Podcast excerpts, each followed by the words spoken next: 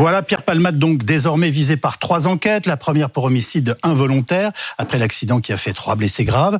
Une deuxième pour trafic de stupéfiants. Et depuis ce week-end, une troisième pour détention d'images pédopornographiques. Des enquêtes qui progressent au fil des heures, puisque dans le cadre de l'enquête pour pédopornographie, la maison de Célie-en-Bière de Pierre Palmade était perquisitionnée euh, ce soir. Nous y serons dans un instant. Pierre Palmade est lui désormais assigné à résidence dans un hôpital de la région parisienne. Nous allons revenir sur les derniers développements de l'enquête et sur l'onde de choc en matière de sécurité routière provoquée par cet accident. Le ministre de l'Intérieur veut sanctionner plus fortement la drogue au volant. Avec nous ce soir, maître Clarisse Serre, avocate pénaliste euh, au barreau de Saint-Denis et membre du comité directeur de l'association des avocats pénalistes, maître Margot Bourbier, avocate au barreau de Paris, spécialiste en droit routier, William Lovenstein, qui est psychiatre, addictologue et président de SOS Addiction, Laurent Valdiguier, journaliste euh, d'investigation au magazine Marianne et Guillaume Fard, consultant police-justice de BFM TV. Mais on prend tout de suite la direction de Célie-en-Bière, où se trouve la maison de Pierre Palmade en, Seine-et-Marne. Euh, Antoine Forestier, bonsoir, merci d'être avec nous. La perquisition est donc désormais terminée. Oui, elle avait démarré aux alentours de 16h40. Deux voitures de gendarmerie, deux voitures banalisées sont euh, arrivées ici au domicile de euh, Pierre Palman, là où il séjournait juste avant cet accident du 11 février dernier. Ce sont des enquêteurs de la brigade de protection des mineurs qui sont euh, arrivés ici. Ils sont entrés dans le domicile de Pierre Palman. Il y avait huit enquêteurs en tout et ils sont ressortis environ une heure et demie après avec deux gros sacs plastiques qui contenaient vraisemblablement des effets personnels appartenant à l'humoriste. Ils sont euh, venus ici sur le volet de l'enquête concernant la possible détention euh, d'images pédopornographiques. Hier déjà, une perquisition sur ce volet de l'affaire a eu lieu au domicile euh, parisien de l'humoriste. C'est donc une deuxième perquisition ce soir qui a lieu concernant cette enquête. Ils vont donc continuer les investigations. On sait que hier, ils étaient ressortis notamment avec un ordinateur. Ici, on n'a pas vu précisément ce qu'il y avait à l'intérieur de ces sacs plastiques, mais en tout cas, il y avait des effets personnels avec lesquels ils sont euh, ressortis. Euh, il y avait déjà eu une perquisition à ce domicile peu de temps après euh, l'accident, mais c'était là pour tenter de retrouver notamment la drogue qu'aurait consommée Pierre Palmade juste avant cet accident. Cette fois-ci, c'est bien sur le volet pédopornographique que les enquêteurs s'intéressent. Antoine Forestier en direct de la maison de Pierre Palmade avec euh, Théo Touché. Euh, alors Guillaume Fard, cette maison de Célie-en-Bière euh, avait donc déjà été une première fois perquisitionnée, mais cette fois c'est dans le cadre de la dernière enquête ouverte pour détention d'images pédopornographiques que la perquisition a lieu. Pour cette dernière enquête, tout est parti du témoignage d'un homme, c'est bien cela? Oui, c'est ça. C'est un homme qui a composé le 17. En fait, il a appelé police secours, tout simplement, en disant que il avait des informations à partager, comme quoi Pierre Palmade se vanterait de pouvoir avoir à sa disposition des garçons de, 7, de 7 et 9 ans, euh, donc pour des agissements à caractère pédophile, et que notamment Pierre Palmade lui aurait montré une vidéo, alors dans laquelle il ne sait pas bien dire d'ailleurs si Pierre Palmade figure ou ne figure pas, euh, mais, mais en tout état de cause, une vidéo à caractère euh, donc pédophile, hein, de, donc on parle de pédopornographie. Donc cet homme, après avoir livré ce, ce premier témoignage en ayant composé le 17, évidemment, il a été entendu, mais cette fois-ci par les policiers de la brigade de protection des mineurs. Bien sûr. Puisque ce sont eux, au sein de la police judiciaire parisienne, qui sont compétents pour enquêter sur les affaires de pédophilie, de pédopornographie, bref, tout ce qui touche à la protection des mineurs. Et alors, semble-t-il, il, a été un peu moins informé, enfin, euh, affirmatif que lors de son coup de fil. Oui, c'est ça. Il a, il a été, euh, il a été un peu, un peu moins disert, on va dire. En tout cas, il n'a pas été aussi affirmatif. Euh, il n'a pas donné autant de détails. Euh, et d'ailleurs, son, son, téléphone portable a été saisi par, par les enquêteurs aussi dans le cadre de cette enquête. Mais toujours est-il que il a quand même donné quelques détails pour dire qu'il avait été amant de Pierre Palmade, qu'il avait participé à des soirées dont la finalité était clairement à caractère sexuel, et que c'était lors d'une de ces soirées que Pierre Palmade lui avait montré notamment une vidéo. Ce qui voudrait dire, si euh, ces déclarations étaient attestées, que Pierre Palmade serait à minima, à minima, en détention euh, d'images à caractère pédopornographique. Et cela, ça, ça, explique qu'il y a eu une enquête préliminaire qui a été ouverte par le, parquet de Paris, et que donc dans le cadre de cette enquête préliminaire, il y a un certain nombre de vérifications qui sont faites, dont les perquisitions. Il y en a déjà eu deux euh, au domicile de Pierre Palmade dans le troisième arrondissement de Paris. Hier avec la saisie de matériel, notamment de matériel informatique, euh, et puis euh, une deuxième perquisition euh, dans sa maison, cette fois-ci en Seine-et-Marne. qui vient de se terminer. Où il y avait eu une première perquisition, mais dans une toute autre affaire, celle qui résultait de l'accident de la route qu'il avait provoqué, en tout cas il est soupçonné dans Excusez-moi, les policiers vont à chaque fois chercher des choses différentes, parce qu'ils sont enfin, sur un angle d'enquête qui n'est pas le même. Oui, non, mais vous comprenez que ça peut paraître étrange. En fait, voilà, on a trois enquêtes, trois équipes et trois perquisitions. En fait, alors, vous avez trois perquisitions, mais dans deux enquêtes différentes. Oui. Euh, il y a une enquête qui résulte de l'accident de la route. Il y a une enquête qui euh, est liée au trafic de stupéfiants, puisque quand euh, il est accidenté, il est testé positif à la cocaïne et il reconnaît avoir consommé des, produits stupéfiants ainsi que ses passagers. Et d'ailleurs, il est en récidive légale puisqu'il avait été condamné en 2019 dans une affaire de stupéfiants. Et après, il y a une troisième affaire pour la détention supposée, présumée, d'images à caractère pédopornographique. Mais si dans le cadre de l'enquête pour l'accident, on ne saisit pas à son domicile en Seine-et-Marne l'intégralité de son matériel informatique, pourquoi l'aurait-on fait? D'ailleurs. On est dans une affaire d'accident de la route, voire de trafic de stupéfiants. Donc on peut à minima saisir son téléphone portable, je vous le concède. Mais pourquoi tout le matériel informatique? Pourquoi les tablettes? Pourquoi aller regarder tout l'historique de connexion? Euh, bien Là, dans une affaire de pédopornographie, ça se justifie. Donc on a perquisitionné, enfin les enquêteurs de la brigade de protection des mineurs hier dans le troisième arrondissement, sauf que c'était plus sa résidence principale puisqu'il vivait en Seine-et-Marne. Donc ce qui avait pu être saisi l'a été, mais sauf que sa résidence, en tout cas la dernière connue où il séjournait le, la plupart de son temps, c'était en Seine-et-Marne. Donc il faut aussi aller perquisitionner en Seine-et-Marne et récupérer ce qui peut l'être et ensuite l'analyser. Clarisse euh, la logique est-elle maintenant que Pierre Palmade soit aussi entendu dans le cadre de cette enquête et donc de nouveau placé euh, en garde à vue Je crois surtout avant tout, ce qu'il faut rappeler, c'est qu'il faut être extrêmement prudent parce que cette nouvelle enquête est quand même euh, basée sur les accusations de quelqu'un dont on vient de nous expliquer qu'il est même revenu sur ce qu'il avait dit. Donc je crois que c'est quand même important de dire qu'il faut être extrêmement prudent parce que si je comprends bien, ce dénonciateur est un et quelqu'un qui a une relation sexuelle avec Monsieur Palmade, qui a peut-être eu un euh, désespoir amoureux, que sais-je. Mais en tous les cas, euh, il faut être très prudent sur ce qui va être dit, ce qui va être fait. Alors, avant qu'il soit de nouveau entendu, il va y avoir d'abord l'exploitation informatique pour voir s'il y a des éléments matériels qui corroborent ou pas les accusations de cette personne. Et est-ce que, euh, alors c'est une question quand même qui se pose maintenant, est-ce que cette affaire qui a pris une telle dimension médiatique, euh, dont on parle en famille, enfin voilà, qui fait l'objet de conversations permanentes, ne, ne, va pas déclencher une série d'appels de ce type au 17 ah. euh, C'est le risque, c'est tout à fait, c'est tout à fait le risque. C'est pour ça que je vous dis qu'il faut être extrêmement prudent, parce que je pense qu'en dépit de ce qui peut lui être reproché, de toutes les manières, comme vous l'avez parfaitement dit, tout le monde en parle. Donc déjà, sa réputation est terminée. Enfin, je, je, il va y avoir une procédure judiciaire qui a déjà été enclenchée, qui a priori finira par un jugement.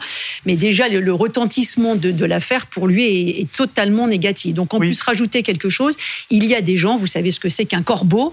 Il y a toujours des rumeurs, des dénonciations anonymes. Il y a toujours des gens qui peuvent, euh, par l'intermédiaire de dénonciations, euh, se rattraper de quelque chose du passé. C'est pour ça que je dis qu'il faut être extrêmement prudent sur ce qui a pu être dit. On n'a pas, et c'est normal, pas accès puisque c'est une enquête qui est normalement couverte par le secret, même si beaucoup d'informations sont déjà sorties, on ne peut quand même qu'être étonné. En tous les cas, l'avocate que je suis peut quand même être tout à fait étonnée. Et je suis obligée quand même, moi je suis ici pour rappeler quand même des grands principes. Ah oui. Et quel que soit ce qu'a fait Monsieur Palmade, il est, je le rappelle, un euh, présumé innocent, même si ça paraît à chaque fois choquant, mais c'est nécessaire de le dire. Et que encore une fois, cette nouvelle enquête vient quand même de la part de quelqu'un dont on apprend que c'est un amant, peut-être un amant est conduit, que sais-je. Mais encore une fois, et pour répondre à votre question, c'est pas dit qu'il sera forcément interrogé parce que si les expertises informatiques ne disent rien ou ne corroborent rien, j'ai envie de vous dire que heureusement qu'il ne suffit pas d'appeler la police pour dénoncer quelqu'un et quelqu'un qui pourrait être poursuivi avec des conséquences.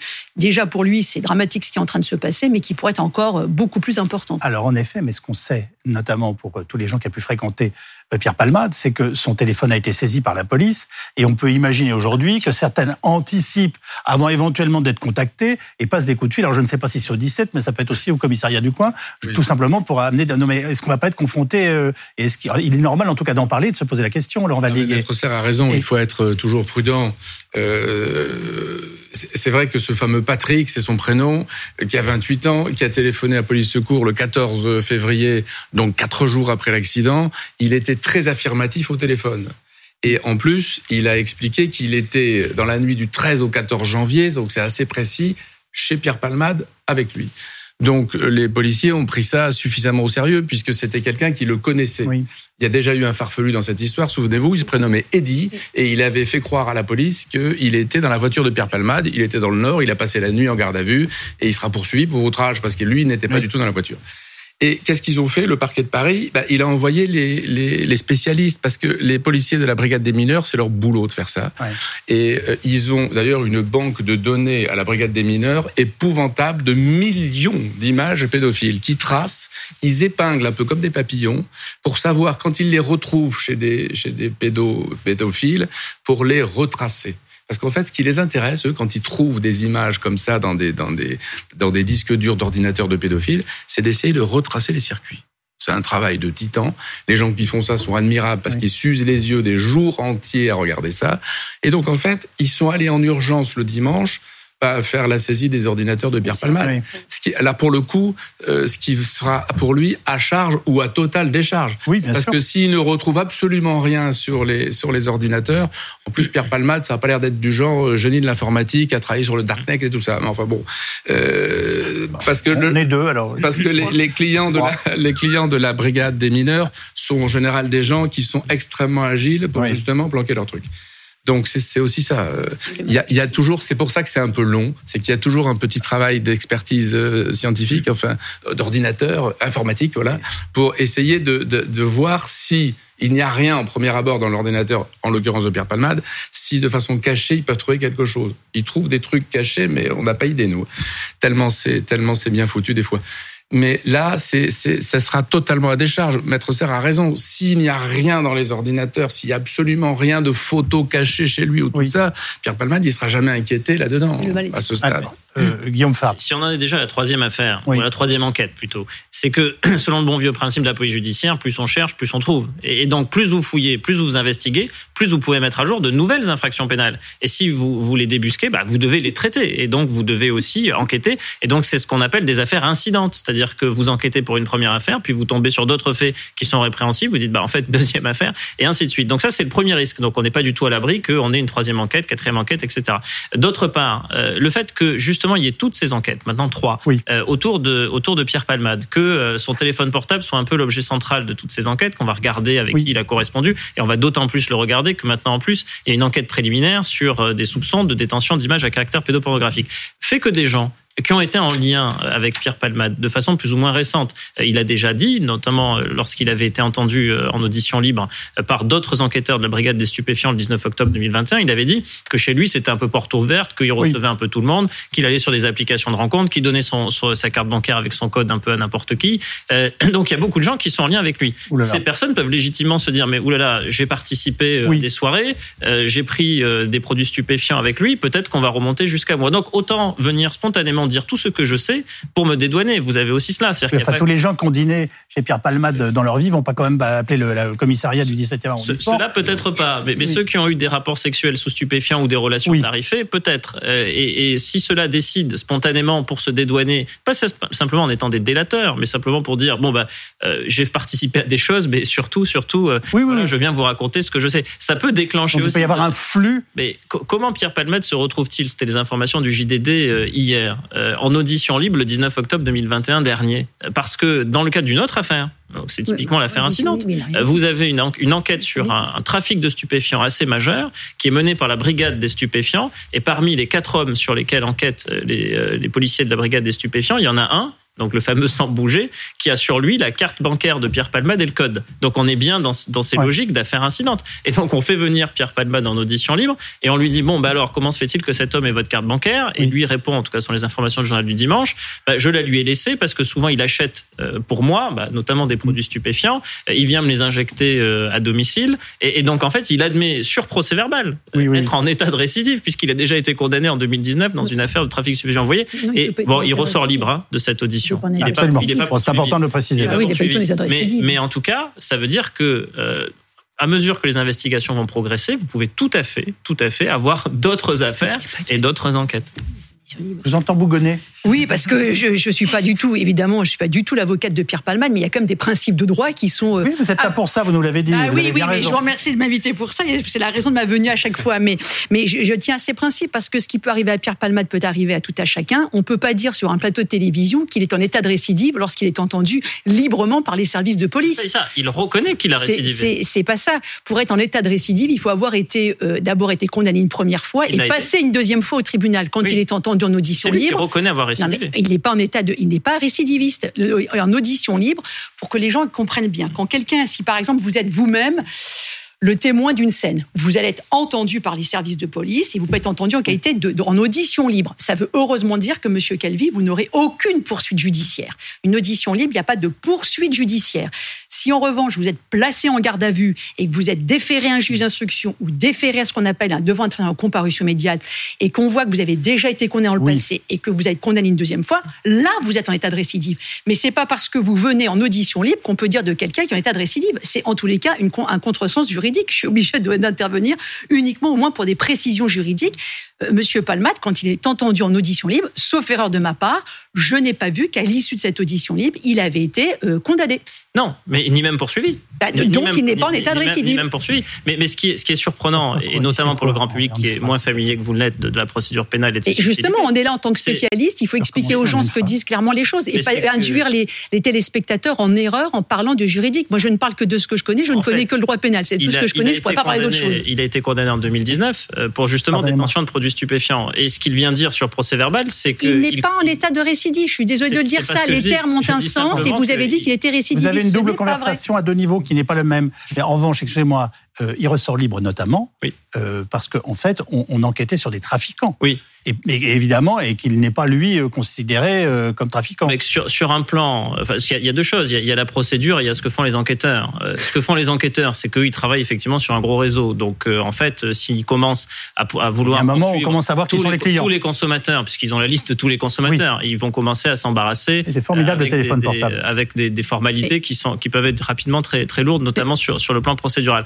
Et, et d'autre part, euh, à partir du moment où Pierre Palmade vient reconnaître euh, qu'il a commis une infraction, il aurait pu être poursuivi. Le parquet l'opportunité des poursuites. Il ne l'a pas été. Il aurait tout à fait. Il ne l'a pas été. En tout cas, c'est important de le rappeler. Excusez-moi, mais euh, fouiller le téléphone portable de Pierre Palmade, euh, d'autres éventuellement acteurs de cette affaire ou spectateurs, bref, et de son, de son Hein, Environnement Non, excusez-moi, euh, de ce qui a été saisi aujourd'hui. Euh, je l'ai vu passer en plus de son ordinateur. Voilà, excusez-moi. Euh, ça prend des heures, ça prend des, enfin 10 minutes, ça prend 10 jours. On, sait ça bah, Son téléphone portable, il est l'objet de toutes les. Il est au cœur des trois affaires. Alors c'est le point commun des trois affaires qu'il y a. Il y a une grosse affaire d'accident de la route. Oui, mais ça se déchiffre en combien de temps C'est ça ma question? Ah ben ça dépend de l'usage que Pierre Palmade fait de ses messageries cryptées, Signal, Telegram, WhatsApp, etc. Ah, ah, vraisemblablement. Euh, WhatsApp, c'est du c'est ah, considéré comme du crypté. Il faut le code. C'est-à-dire les enquêteurs, ils ont eu d'ailleurs, ils reconstituent l'itinéraire de ce portable. Ce portable, c'était sans bouger qu'il avait, il était dans la voiture, ce portable. C'est sans ce qui était le passager, le passager de droite, qui alors, il... Maintenant, vous, vous connaissez la place des, uns et des autres dans la voiture. Il était le passager. Ils étaient trois dans la voiture. Ils étaient quatre ce jour-là chez Pierre Palmade. On ignore encore complètement l'identité du quatrième. Il est parti le matin. Ils étaient trois dans la voiture. Pierre Palmade au volant, sans bouger euh, passager, et Mossine à l'arrière, allongé, qui dormait. Les deux autres ont beaucoup de chance. Ils, ont, ils sortent de l'accident euh, quasiment indemnes, sans égratignure. Ce sont ceux qu'on a qualifiés ils ont échappé, début de cette affaire. Ils ont échappé aux poursuites que réclamait contre eux le procureur de Melun, une mise en examen pour non-assistance à personne en danger et un contrôle judiciaire. La juge d'instruction indépendante de Melun, elle a estimé vendredi soir que les charges, elles n'étaient pas suffisantes. Elles n'étaient pas suffisantes parce que ont-ils euh, expliqué Donc les fuyards n'en sont pas Les fuyards n'en sont pas vraiment aux yeux de la justice. Bah ils sont témoins assistés. Ils ont expliqué qu'ils avaient mis 10 minutes, un quart d'heure avant de quitter les lieux et qu'en tout cas, au moment où ils avaient quitté les lieux, trois personnes avaient déjà appelé les secours qui étaient déjà sur place. Ça a été suffisant. Oui, change a priori le regard et la perception qu'on a de ces deux hommes. Alors là, euh, sans bouger, il est quand même parti avec le téléphone en main de Pierre Palmade. Oui.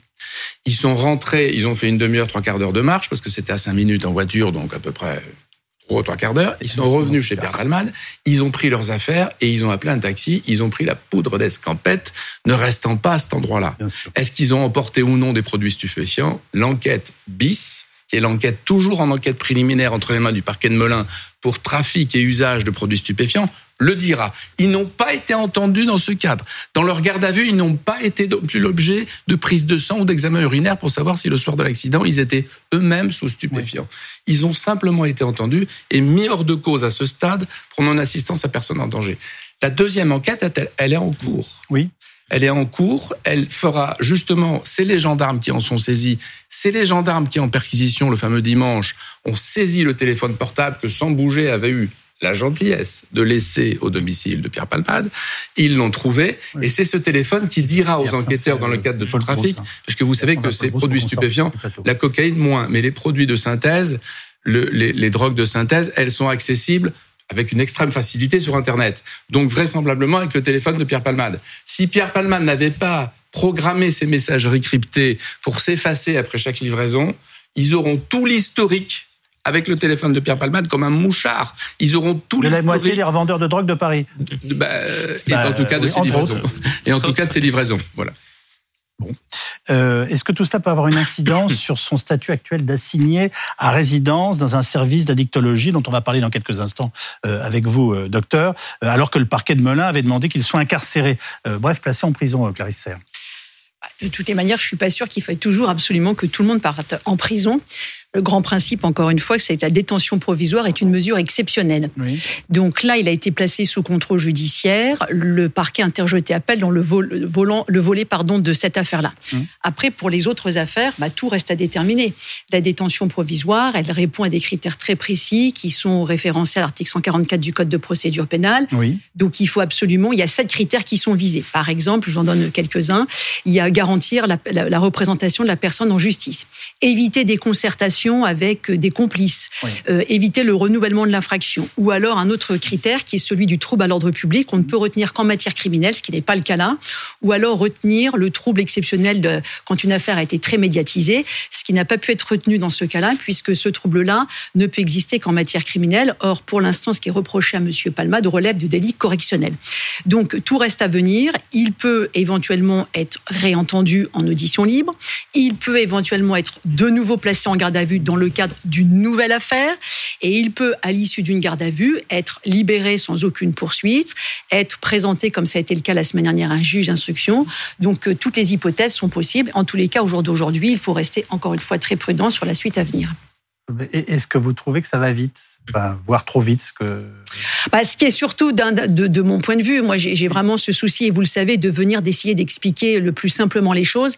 Mais ce qui m'effraie, c'est euh, tout, ce, tout ce qui se dit publiquement, à la, qui ne, ne permet pas d'avoir euh, le secret auquel je suis tenu, enfin auquel je trouve que c'est très important, le l'enquête préliminaire, euh, tout est, toute la moindre personne qui est entendue, celui qui appelle au service de police, on sait tout. Et d'ailleurs, il y a même eu des erreurs qui ont été faites puisque la semaine dernière. C'est comme ça dès bah, un dossier pour une dimension. Voilà, dimension. Mais on peut, mais on a vu la je semaine. Dis pas que c'est bien, mais je. Mais voilà, mais la semaine dernière, on a vu, on a vu aussi euh, l'inconvénient, c'est-à-dire qu'on a présenté les deux passagers en disant qu'a priori c'était des fuyards, mmh. qu'a priori ils seraient présentés à la justice et qu'a priori on pouvait. Et ce soir, Laurent Valdiguier nous dit que ça n'est pas le cas du tout. Bah oui, mais oui, oui, mais ils ont été placés témoins assistés, alors que la semaine dernière, on les disait ils vont être poursuivis, alors que justement la justice. Donc ce qui prouve, c'est qu'on n'a pas toutes les informations pour porter à l'emporte-pièce un jugement sur quelqu'un en disant il va forcément être poursuivi et le juge d'instruction qui, elle, a tout le dossier entre les mains et qui euh, a pu dire bah non, moi je n'ai pas les indices graves et concordants pour les mettre en examen. Laurent, quelques mots. Non, mais ça c'est l'honneur de la justice. Ah, ça, heureusement. Un juge d'instruction dont on ignore le nom. Oui, oui, non, il viendra jamais sur un plateau pour en débattre. Et il y a un juge des libertés et de la détention. Vous le connaissez le nom De Melun. La juge d'instruction, oui.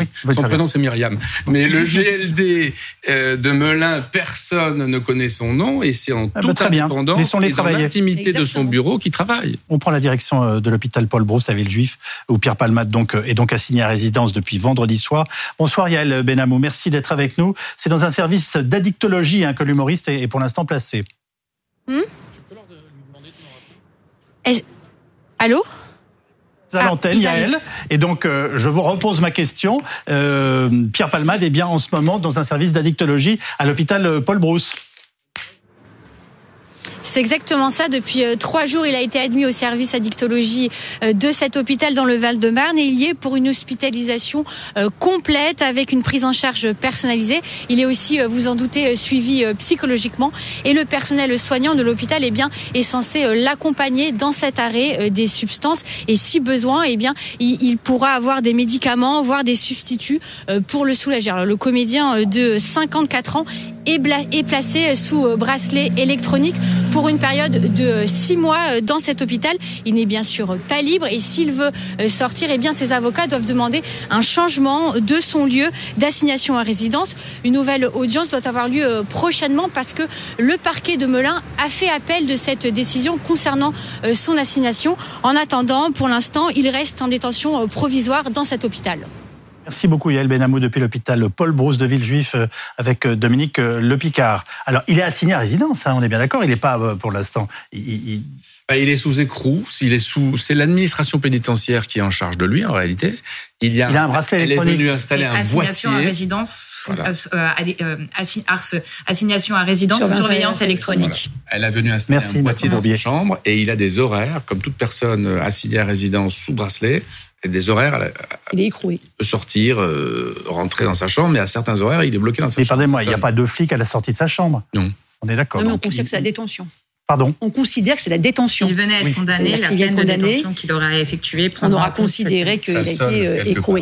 Il est soumis à des soins William Levenstein. Ah oui, très certainement. Euh, comme tous les patients hospitalisés dans un service de, soins, y compris d'addictologie. Donc là, c'est évidemment récupérer de son état précédent, c'est-à-dire de ses marathons au sprint absolument épuisants, à la fois sur le plan de l'hydratation, de la nutrition, de la dette de sommeil énorme.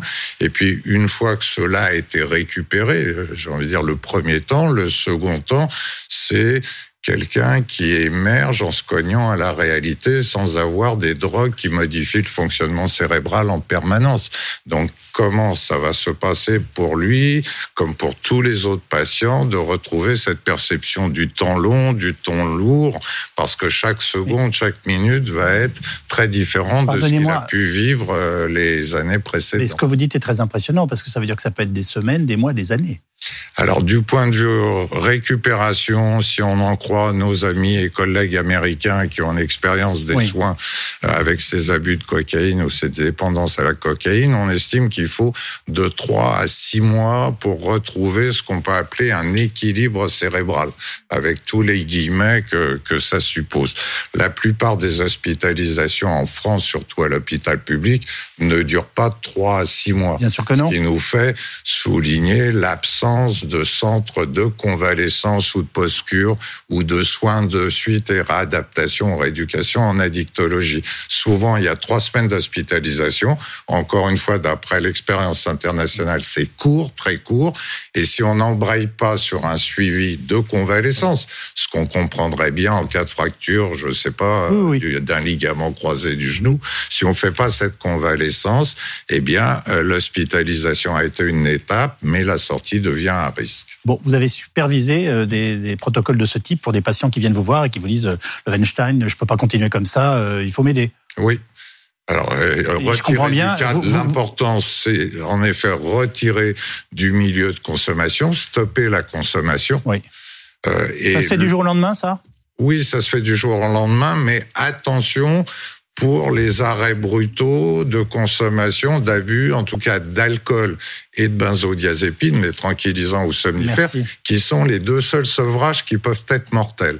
Arrêter brutalement la coke, arrêter brutalement l'héroïne, arrêter brutalement toutes les autres drogues va avoir des risques, des inconforts majeurs, mais l'arrêt brutal de l'alcool, comme on le voit encore en France, ah bon? va pouvoir entraîner pas simplement du délirium très mince, le fameux éléphant rose, les hallucinations, mais des maladies au doux nom, Gaillet-Verniquet, Korsakoff, qui sont juste des Alzheimer précoce tellement les neurones souffrent de ce sevrage brutal.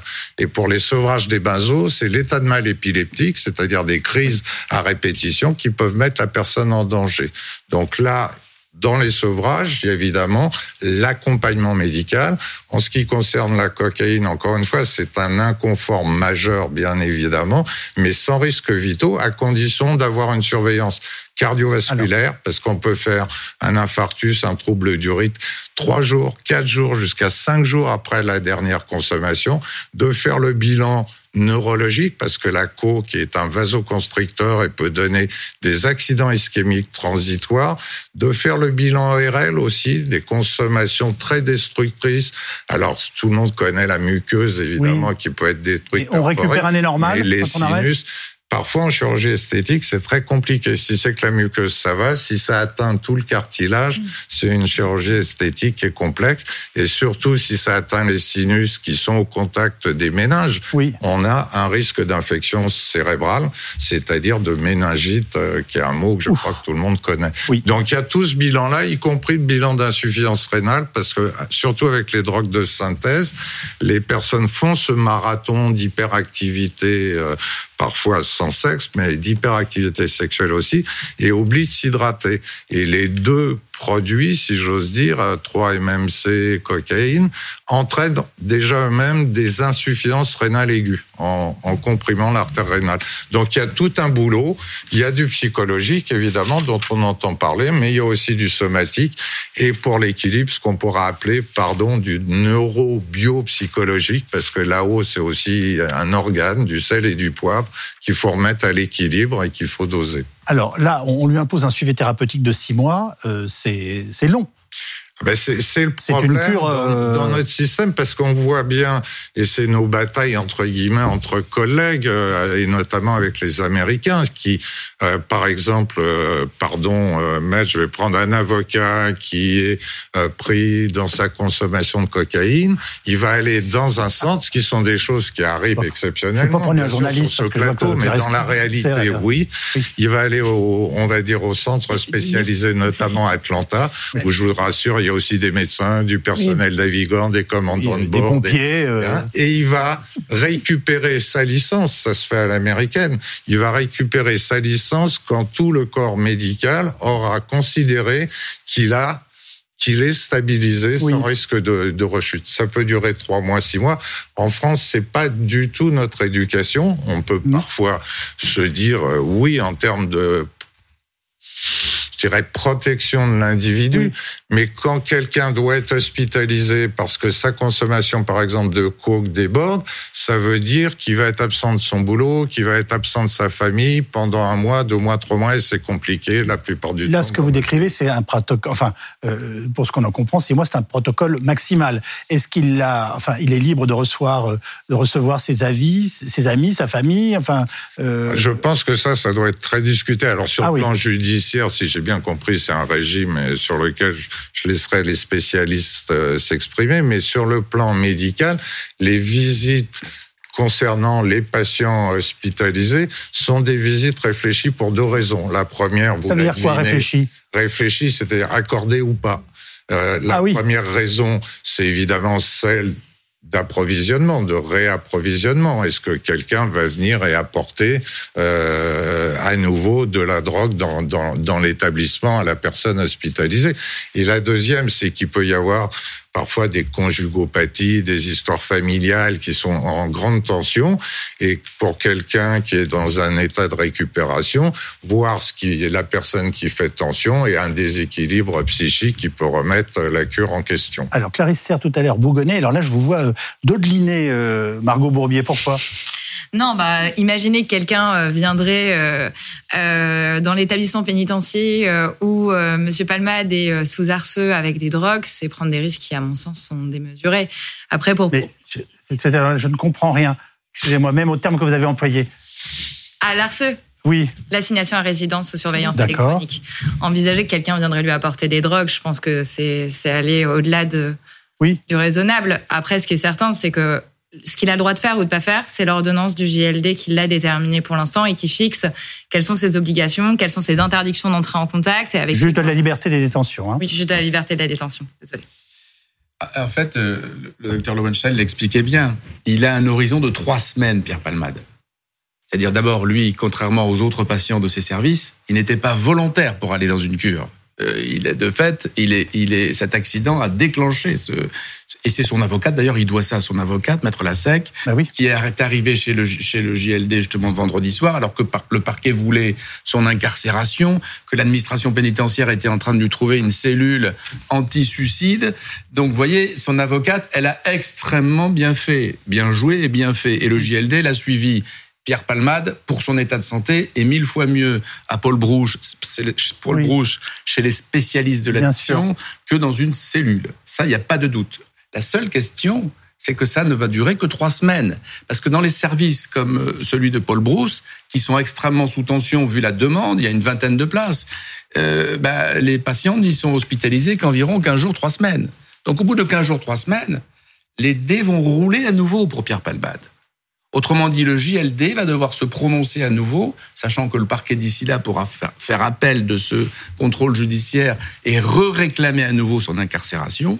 Les dés vont rouler à nouveau pour savoir si, comme le disait le professeur Lovenstein, cette phase 2 du sevrage post-cure, il va pouvoir la faire dans un autre centre, chez lui éventuellement, ou comme le réclame le parquet en détention. Il est entendu qu'une cure peut durer six mois, mais ce ne sont pas six mois d'enfermement. Non. Hein non, absolument. L'idée étant justement de reprendre contact le plus librement possible après le premier temps de cure avec un fonctionnement social normal, une activité notamment physique, mais aussi relationnelle et intellectuelle, ouais. euh, presque ludique. Comment on retrouve autre chose dans sa vie que la consommation de substances psychoactives pour exister? Après, juridiquement, le dispositif de l'assignation à résidence de surveillance électronique, c'est six mois qui peut être prolongé jusqu'à un délai de deux ans, juridiquement. Au-delà de deux ans, c'est fini. Vous vouliez intervenir, Guillaume Pour rebondir sur ce que disait Laurent Valdiguier à l'instant, c'est où irait Pierre Palmade s'il ne pouvait pas rester assigné à résidence dans cette unité de soins précisément Parce que nous, on n'a pas vu ni lu l'ordonnance du juge des libertés de la détention, mais le lieu d'assignation à résidence, c'est cette unité de soins, assignation à résidence sous surveillance électronique. Et, donc, euh, où irait-il? Bah, Ça voudrait dire qu'il bah, faudrait... Excusez-moi, je ne vais pas faire de la pub, mais enfin chez Lovenstein, euh, par exemple. Non, mais entre autres. bah oui, mais non. Si, si, encore une fois, si, si cela est possible, s'il peut rester jusqu'à euh, six mois, etc. Ces avocats, à tout moment, vont pouvoir aussi demander un, réaménagement de, de lieu. C'est-à-dire, ils peuvent dire, bah, toujours assignation à résidence sous bracelet électronique, mais autre part. Euh, c'est pas exclu qu'ils finissent par, euh, par, le demander, par le demander aussi. Donc ça, ça va faire partie aussi des, sujets qu'il qui va, falloir, va falloir étudier, parce que dans les fameux critères qui sont prévus par cet article 144 du de Code de procédure pénale, dont on a beaucoup débattu, sur, sur quel, selon quels objectifs vous allez ou pas en, détention provisoire, il y a, il y a le numéro 6, hein, c'est la prévention de la récidive. Hein. Et, et comme Pierre Palmade a déjà été condamné, euh, notamment en 2019, dans une affaire de, détention et de consommation de produits stupéfiants, euh, si euh, sous l'effet du manque, il décidait de reprendre une voiture alors qu'il n'a plus le droit de conduire, d'aller retrouver un dealer, d'aller retrouver un fournisseur, etc., c'est ça le principal risque en réalité. Et c'est ça qui est examiné dans la décision détention provisoire ou pas détention provisoire. Alors, je suis frappé de voir que son conseil et donc son avocate, pour l'instant, n'a jamais pris la parole publiquement. Donc, elle une stratégie d'extrême discrétion. Et, là, j'imagine que euh, ce qu'elle voulait montrer, c'est qu'il était, enfin, en tout cas, il était capital de montrer qu'il était de bonne volonté pour aller faire ce séjour, et, notamment à l'hôpital à l'hôpital Brousse. Enfin, c'est euh, au minimum, euh, en, plus d'être visiblement nécessaire, mais habile sur le plan de, de l'image qu'on peut avoir de Pierre Palmade en ce moment. Oui, bien sûr. De toutes les manières, de tout ce qu'on parle depuis tout à l'heure, avant de parler de modification du contrôle judiciaire, il y a une échéance qui arrive très prochainement, c'est l'audience devant la Chambre de l'instruction de la Cour d'appel de Paris.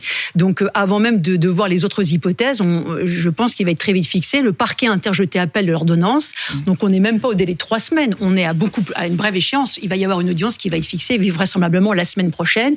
Et donc, la Chambre C'est une audience pour savoir s'il va ou non en prison. Voilà. C'est-à-dire que le parquet, comme s'il avait été placé en détention provisoire, son avocat aurait pu interjeter appel de la décision. Là, c'est le parquet qui a interjeté appel décision. Vraisemblablement, si les délais sont tenus, ça sera la semaine prochaine. Euh, la Cour d'appel de Paris aura examiné si il y a lieu de maintenir euh, sous contrôle judiciaire sous la forme d'une arce, donc un bracelet électronique, ou au contraire, est-ce qu'il faut infirmer et le placer en détention provisoire? Donc la première échéance, elle est là. Si la Cour d'appel considère qu'actuellement le statut euh, correspond à tous les critères légaux, il restera en liberté sous contrôle judiciaire sous arce.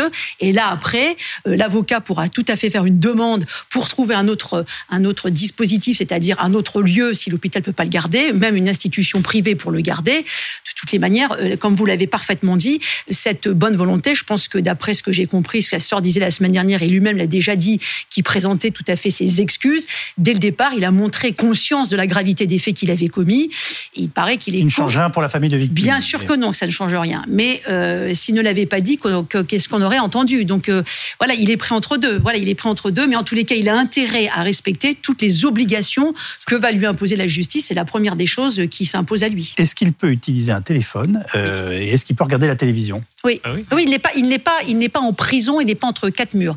Il est encore une fois ce qu'on appelle, euh, ça peut paraître un peu contradictoire. À la fois, il est sous écrou mmh. puisque un bracelet électronique fait que ça compte en termes de détention, mais en même temps, le régime qu'il a, et ça a parfaitement été rappelé tout à l'heure, il y a une ordonnance dont nous n'avons évidemment pas connaissance, qui a placé, hormis le bracelet, un certain nombre d'obligations.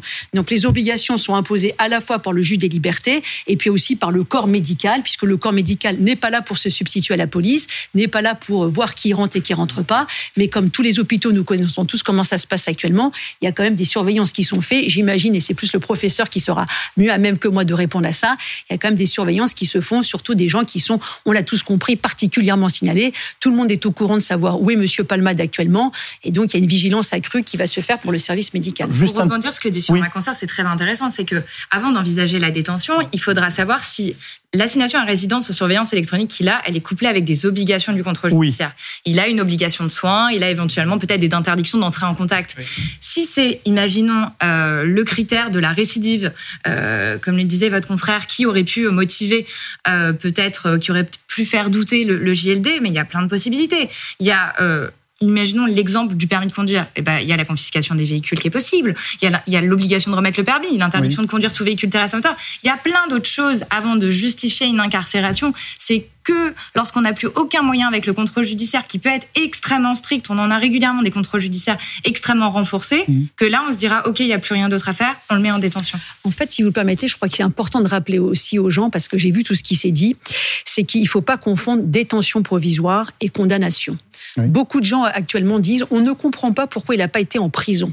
Attention, il n'est pas actuellement condamné. Ce sont deux régimes totalement différents. Il y a, on peut comprendre les mois que ça crée, mais il est encore une mmh. fois placé sous contrôle judiciaire. Ça ne veut pas dire qu'il ne sera pas condamné. Ça ne veut pas dire qu'il ne sera pas condamné avec un mandat de dépôt qui sera prononcé devant la comparution. C'est-à-dire que lorsqu'il comparaît, les magistrats peuvent dire, nonobstant le fait qu'il ait parfaitement respecté le contrôle judiciaire, nous estimons que par rapport à un certain nombre d'éléments, eh bien, il faille qu'il soit, qu'il parte en prison. Donc, il faut bien expliquer aux gens que le fait qu'il n'aille pas en prison aujourd'hui ne veut pas dire qu'il n'est pas coupable. Ça veut dire qu'aujourd'hui, on a estimé que pour la nécessité de l'instruction, son incarcération n'était pas nécessaire parce que les critères prévus par le législateur n'étaient pas remplis.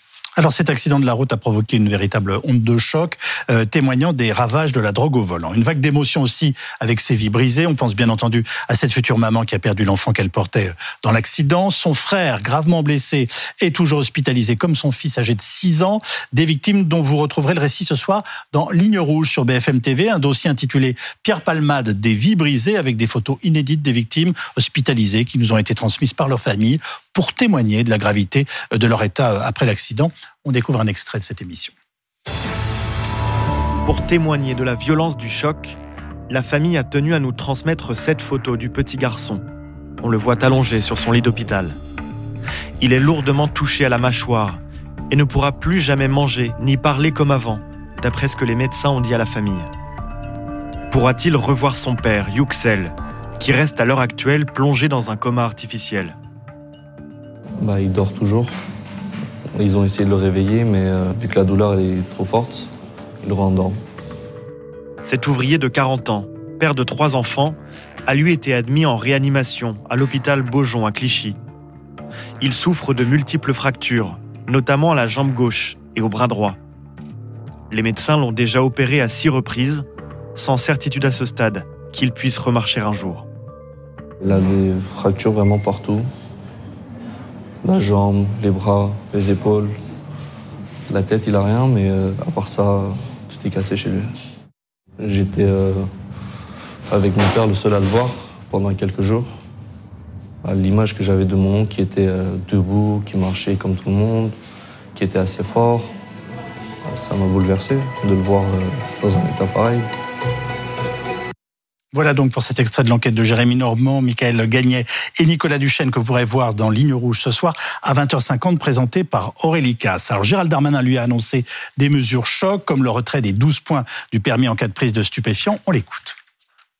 Aujourd'hui, quand on fait des contrôles sur euh, euh, la route pour savoir si les gens ont pris de la drogue, c'est 16% de positivité. Et donc on voit bien que là, il y a une augmentation générale de ceux qui prennent leur véhicule en ayant consommé des stupéfiants, produits que je voudrais ici rappeler une nouvelle fois interdits sur le territoire de, la République. La proposition est, assez simple. Suppression, retrait du permis, retrait des 12 points lorsqu'on conduit euh, sous stupéfiant et accepter l'idée que même si on garde l'amende, on puisse arrêter de retirer les points pour les personnes qui ont fait un excès de vitesse de moins de 5 km à l'heure. Maître Bourbier, vous qui traitez euh, très régulièrement de ces affaires, euh, comment réagissez-vous à ces annonces gouvernementales? Bah, C'est des effets d'annonce de toute manière. Alors, c'est euh, mélanger beaucoup de choses pour perdre les gens. On vient vous dire dans la même déclaration qu'on va retirer les 12 points et on parle aussi de récidive parce que c'est là où on perd le permis. Attention, on va récapituler plusieurs choses. Un juge ne prenons jamais une perte de points. Quand vous passez au tribunal pour une infraction routière, c'est une conséquence administrative. Oui. D'accord? Actuellement, c'est 6 euh, points pour la plupart des délits. Il n'y a aucun mmh. délit qui est à 12 points. Il y a une autre chose à distinguer, qui est ensuite la récidive, où il dit la seule possibilité, c'est quand il y a une récidive, il y a une annulation du permis qui est automatique. Oui, mais l'annulation, elle est aussi possible pour la conduite après usage de stupéfiants.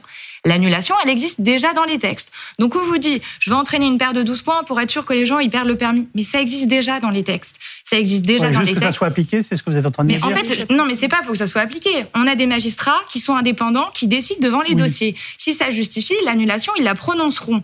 Après, on vient vous dire. Pardonnez-moi, je vous interromps. On a l'outil on a déjà les outils. Vous nous dites que c'est de la com politique. Mais c'est bien sûr, c'est faire une annonce. Je, je, je continue sur ce qu'il a dit. Instaurer une visite médicale obligatoire. Ça existe déjà. Tous les conducteurs qui ont une suspension pour alcool ou stupéfiant sont soumis à la visite médicale obligatoire. Ça existe déjà. Donc faire un effet d'annonce pour annoncer des choses qui existent déjà, bah, j'appelle ça des effets d'annonce. on n'annonce rien de nouveau. William Lovenstein Oui, pour essayer de comprendre, donc je voudrais euh, pouvoir poser la question aux spécialistes. On m'a parlé de l'article L235, alinéa 1. Vous en avez une en face de vous Oui. D'alinéa, vous voulez dire? Non, de spécialiste. De spécialiste. Euh, donc, euh, si j'ai bien compris ce que j'ai lu, ce qui est toujours aussi facile que les comptes rendus médicaux, hein, on, se peut Sauf que nous, on écrit un petit peu mieux. Bon, c'est que ce sont des mesures complémentaires, donc optionnelles, et que l'idée, mm. non, c'est ça, c'est le juge qui dit éventuellement, qui prononce ça après les mesures administratives. Ah, mais venez dans les tribunaux, c'est pas optionnel, les mesures sur le permis de conduire pour du stupéfiant. Hein. C'est-à-dire que quand on vient nous dire que c'est pas réprimé, c'est méconnaître les décisions. Finalement, dire ça va être euh, automatique les 12 points, il faut laisser, faut laisser de la... avaliser bien sûr. la réalité. C'est une question. Non, mais il faut laisser de la personnalisation de la peine, euh, qui est pour moi le socle euh, de la démocratie de la justice, venir mettre des peines automatiques. Et pour vous dire jusqu'où ce sera un scandale, c'est qu'actuellement, les tests salivaires, ils sont si mal faits que j'ai de nombreuses, de nombreuses clientes à qui c'est arrivé aussi des clients qui se retrouvent positifs aux stupéfiants, avoir pris du CBD parce qu'ils l'ont acheté dans le tabac en face de chez eux. Donc on viendrait à un... Non mais franchement, c'est terrible. ça me fait rire. Non mais on veut mettre plus de moyens dans les contrôles, mais plutôt que faire de la quantité, faisons de la qualité d'autonomes de tests, comme en Belgique ou euh, dans les pays limitrophes où on a des vrais tests qui vont distinguer la présence de CBD et de THC. Là, au moins, on se retrouvera pas avec la petite boulangère du village qui a jamais pris de drogue de sa vie, qui avait mal au dos, qui a pris du CBD et qui se retrouve avec une suspension administrative automatique du permis de six mois avant d'aller au tribunal. Au tribunal, elle se retrouve condamnée parce que maintenant, bah, madame, c'était du salivaire, c'est comme ça, je sais pas trop quoi vous dire. Or, maintenant, ça sera quoi? Annulation. Ça va donner du boulot aux avocats. Mais, euh, manifestement, mais il y a un chiffre euh, en regardant cela. Hein. je continue, je oui, oui, le permet qui m'a étonné. J'ai pris celui de l'Observatoire national de la sécurité routière pour 2019. C'est-à-dire qu'il y avait eu 87 000 ou 87 900 condamnations hors condamnation pénale avec l'alcool. Donc on, sur les contrôles, donc on peut imaginer, si on est très optimiste, qu'un contrôle chope entre guillemets une personne sur dix. En étant très optimiste, je finis juste le raisonnement pour dire que si j'ai bien compris ce qu'a dit Monsieur Darmanin, on, ça concerne au moins un million de Français qui conduisent dans l'année en état d'ébriété. Parce que évidemment que l'alcool est une drogue. Hein, c'est euh, scientifiquement la différence entre drogue licite et illicite n'a jamais été fondée. Donc je l'entends évidemment au sens le plus normal du terme. Donc vous allez avoir, si j'ai bien compris, je vous pose la question, à la fois un million de bons chasseurs en rentrant de leur dimanche ou de bon oncle de la communion du petit qui vont plus avoir de permis, c'est ça que ça veut dire avec l'alcool, et environ 5 millions de Français qui consomment occasionnellement du cannabis, mais dont la trace persiste des semaines alors qu'il n'y a plus de mm. conséquences cliniques. Là, il y a des études un peu qui vont vous permettre des expertises hein, pour dire 7 heures, 9 heures après, il y a plus de tests mm. sur la vitesse, sur les choses comme ça. Donc au fond, est-ce que vous pouvez nous dire ce qu'apporte rien l'annonce de Monsieur Darmanin ou c'est quelque chose qui peut nous permettre de rebondir comme les images qu'on a vues, c'est-à-dire de rappeler ces horreurs et qu'il faut faire avancer la sécurité routière. Il y a trois choses qui sont très importantes. Il y a surtout déjà la réponse. Les, les, chèques, déjà les, chiffres que vous citez de 2019, ils sont plus adaptés à l'évolution législative. C'est-à-dire que depuis 2016 déjà, c'est les tests salivaires. Donc, il y en a beaucoup plus sur les routes. Maintenant, systématiquement, si vous avez l'alcool, vous avez la drogue. Depuis 2019, euh, maintenant. Pas les drogues de synthèse. Hein. Oui, et tout n'est pas détecté en plus. C'est vraiment. Mais non, mais alors il y a des choses, ah il y a des choses qui devraient pas être détectées qui sont détectées, et il y a des choses qui devraient être détectées qui ne le sont pas. Donc nos tests. Pardonnez-moi, on doit rien faire. Parce que votre, réaction tout à l'heure pourrait être interprétée comme telle. Ah non, il faut faire quelque chose, mais dans le bon sens. Si c'est dire quoi bah, Si c'est si répéter ce qui existe déjà, mais déjà doter des tests, de, de faire des tests salivaires qui sont dignes de ce nom, qui, qui détectent les bonnes drogues et qui détectent pas les mauvaises.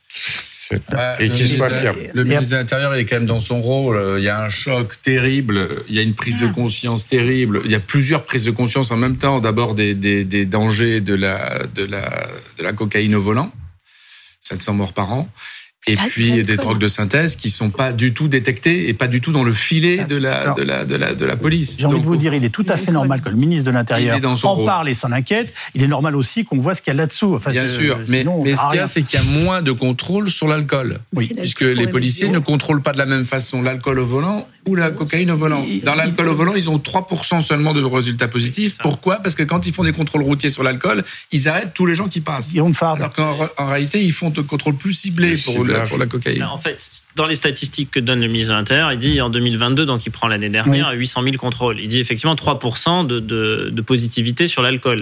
Mais il dit les drogues, c'est 5 fois plus, c'est 16%. Et donc il dit il y a quand même un hiatus qu'il faut combler, parce que lui, ce qu'il, son propos, c'est de dire que finalement les politiques de prévention aussi, celui qui conduit, celui qui boit pas, tous les slogans qu'on connaît, etc., portent, et fort heureusement, leurs fruits. Et qu'il y a une conscience euh, publique que euh, quand on a bu, on, on ne conduit pas. En tout cas, certes, il y a toujours des gens qui vont malheureusement conduire en état d'ébriété, mais c'est pas la majorité du genre. En revanche, sur les drogues, on n'a pas les mêmes mécanismes de prévention en, santé publique. Et donc lui constate, chiffre à l'appui, que euh, indépendamment des, faits, des faux positifs ou ceux qui ont consommé du CBD avant, je ne sais pas, mais il y a quand même beaucoup plus de personnes qui ont été prises dans les 800 ah 000 contrôles en ayant consommé des stupéfiants qu'en ayant en s'étant alcoolisé au préalable. Et c'est contre cela qu'il veut lutter. En fait, lui, ce qu'il dit simplement, pour l'expliquer de façon assez claire, c'est l'alignement des régimes. En gros, pourquoi est-ce que on devrait avoir des régimes différenciés selon qu'on a consommé de la drogue ou selon qu'on a consommé de l'alcool? Lui dit tout, à égalité. Alors, euh, il annonce aussi, enfin en tout cas, pardonnez-moi, il a parlé de l'éventuelle création d'un homicide routier. Qu'est-ce que ça vous inspire comme commentaire, euh, Clarisse Serre? Je, rejoins tout à fait ce qu'a dit ma consoeur. C'est toujours à chaque fois qu'il y a un fait divers, et c'est encore une fois normal qu'on en parle. Et je pense surtout qu'il faudrait plutôt faire de la prévention, mais plutôt systématiquement d'alourdir l'arsenal juridique. Mmh. C'est d'abord euh, montrer une méfiance auprès des magistrats, alors que les magistrats, il faut aller dans les tribunaux pour entendre la sévérité. Il y a déjà l'arsenal qui convient. Donc pourquoi à chaque fois faire un fait divers, euh, partir pardon d'un fait divers pour dire on va faire une nouvelle loi? Pourquoi plutôt que le ministre de l'Intérieur ne pas vous dire, comme l'a dit ma consoeur, la peur de la perte du permis de conduire est une peur française. Mais bien sûr, mais, mais hein. d'accord, mais par exemple pour l'alcool qui crée beaucoup d'accidents, ça fait des années que je me pose la même question. Pourquoi on met pas une tolérance zéro? Parce que comme ça, les citoyens, qu'ils aient moins de 18 ans, 18 ans, 70 ans, ils existent dans certains pays limitrophes. Mais voilà, mais à chaque fois, les gens disent, ils passent au tribunal en disant, mais écoutez, j'ai bu qu'un seul verre de vin, je pensais que j'étais en état de conduire, et en fait, bah non, vous répondez pas au taux parce que vous étiez euh, gros, petit, mince, etc. Bah, si on met une fois ces zéros, tout le monde le comprend. Donc, pour que les gens comprennent, bah, il faut faire de la pédagogie plutôt qu'à chaque fois une surenchère. On a vu dans le passé, dans des affaires aussi médiatiques, de nouveau dire, on va, créer des choses qui existaient déjà et qui étaient déjà appliquées Laissons faire les magistrats. Les magistrats ne sont pas, je ne suis vraiment pas là pour les défendre, mais ne sont pas des gens inconscients. Il y a déjà tout l'arsenal qui existe. En revanche, il faudrait se poser des questions. Il faut donner les moyens, des contrôles plus ciblés avec les moyens adaptés. Euh, alors, une, question euh, importante, il y a des pays très... Enfin, en, Espagne, par exemple, malgré la dépénalisation du cannabis, s'il y a un contrôle positif, il y a une sanction avec une amende de 1000 euros et de la perte de 6 points sur les 12, euh, sur les 12 du permis de conduire. Donc, c'est, enfin, ça peut, par rapport à ce qu'on fait en France, ça peut paraître enfin, tout à fait paradoxal, d'autant plus que l'Espagne a longtemps paru comme très tolérante à l'égard des drogues. C'est en France. En France, il y a une perte de 6 points lorsque vous passez au tribunal. C'est juste que eux, c'est même plus léger qu'en France, parce qu'en France, vous êtes contrôlé. Mais eux, ils ont dépénalisé le cannabis. Oui, mais mais nous, l'alcool est toléré et pour autant, la conduite sous alcool est, est, pénalisée. Euh, nous, en France, vous êtes pris pour conduite après usage de stupéfiants. Votre permis, il est retenu pour un délai de 5 jours. C'est le délai qui est laissé au labo pour euh, revoir. Ensuite, vous recevez systématiquement maintenant une petite suspension administrative du préfet pour un délai de 6 mois. Ensuite, vous passez euh, devant le tribunal. Et le tribunal, bien souvent, ils vont au-delà. C'est-à-dire que c'est réellement sévère. Et ensuite, puisque c'est une conséquence administrative, vous perdez vos six points. Et pour terminer cette émission, on va faire un dernier point sur la perquisition qui a eu lieu et qui est maintenant terminée euh, de la maison euh, du domicile de Pierre Palmade à Célie-en-Bière avec vous, euh, Antoine Forestier. Oui, aux alentours de 16h40, deux voitures de gendarmerie et deux voitures banalisées sont euh, arrivées ici. À l'intérieur, euh, huit membres, huit enquêteurs de la BPM, la Brigade de protection des mineurs. Ils sont ressortis du domicile de Pierre Palmade vers 18h10 avec en leur possession deux gros sacs plastiques contenant euh, des effets personnels de l'humoriste. Pendant une heure et demie, ces enquêteurs ont donc tenté de retrouver des indices ou des preuves concernant cette enquête sur cette éventuelle possession d'images pédopornographiques de la part de l'humoriste. Hier déjà, une première perquisition avait eu lieu à son domicile parisien et les enquêteurs avaient été aperçus à la sortie avec notamment du matériel informatique. Ils vont désormais donc pouvoir étudier euh, précisément ces nouveaux éléments avec lesquels ils sont euh, ressortis euh, tout à l'heure pour voir s'ils correspondent aux faits dénoncés par un homme. Pour rappel, c'est un homme qui a appelé les policiers récemment, qui leur a dit avoir passé des soirées à caractère sexuel avec Pierre Palmade.